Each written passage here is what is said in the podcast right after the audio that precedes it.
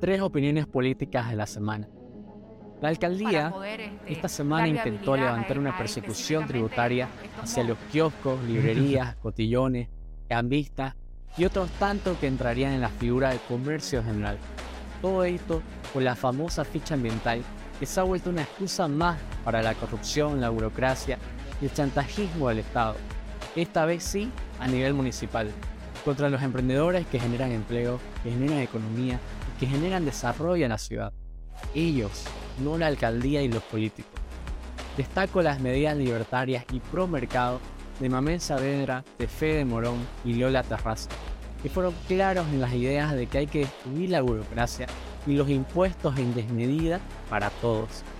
Hoy los emprendedores deben cumplir 14 requisitos que, que la alcaldía les exige como una trampa para sus mecanismos de corrupción.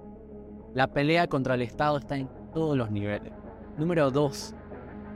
Si a Lilian Tintori, la esposa de Leopoldo López, que fue el principal líder de la oposición en Venezuela, si a ella le pidieron que se desnudara delante de un comando militar del régimen de Maduro, le pidieron que hasta abra las piernas, incluso durante su menstruación, para el morbo de estas escorias socialistas, y peor aún, a la suegra de Leopoldo la desnudaron delante de sus nietos por el mismo fin, humillar y abusar de la dignidad y el honor de sus perseguidos políticos y de sus familiares.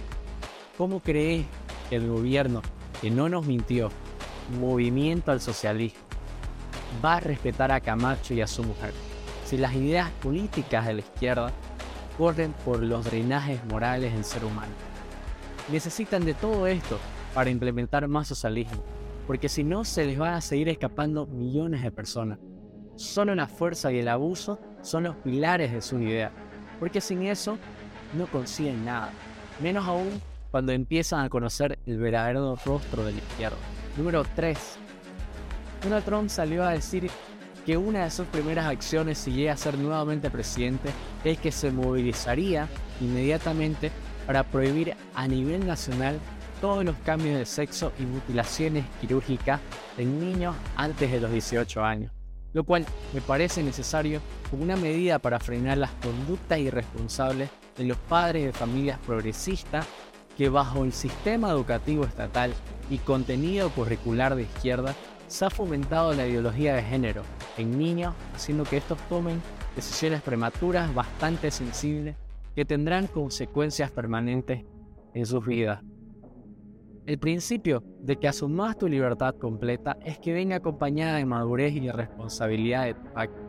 Es por esto que en todo el mundo los menores de 18 años no pueden realizar una serie de acciones, como manejar, votar, casarse, entre otros, porque se entiende que a esa edad alcanzás la conciencia mínima mental para ser adulto y controlar vos solo tu vida. Mi nombre es Juan de Dios Villarruel y estas son mis opiniones políticas. Leo tu comentario.